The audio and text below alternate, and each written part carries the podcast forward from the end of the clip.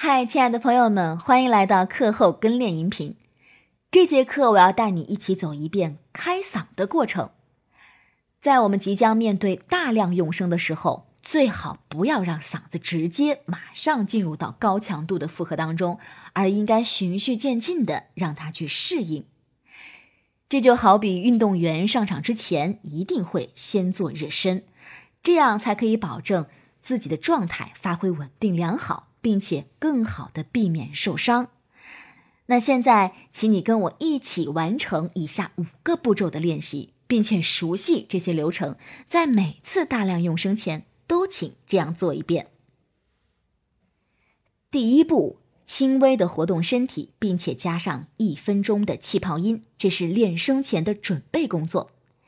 你可以做上身的舒展运动，比如伸伸手臂、扩一下胸。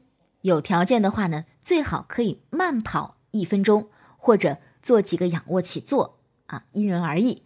目的是让身体的肌肉和精神兴奋起来。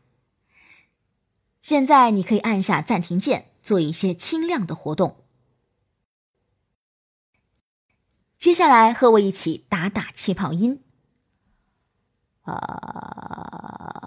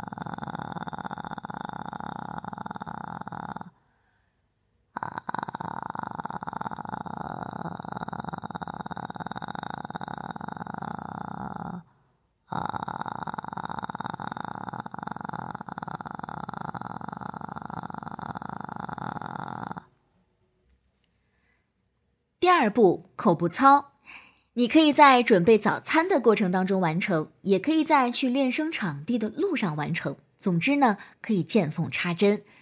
时间赶的话，你甚至不必每一个动作都做，挑一些让你的口腔热起来就可以了，比如喷唇、绕舌、舌打响等等。现在你可以跟我一起来做八个八拍的喷唇和八个八拍的舌打响。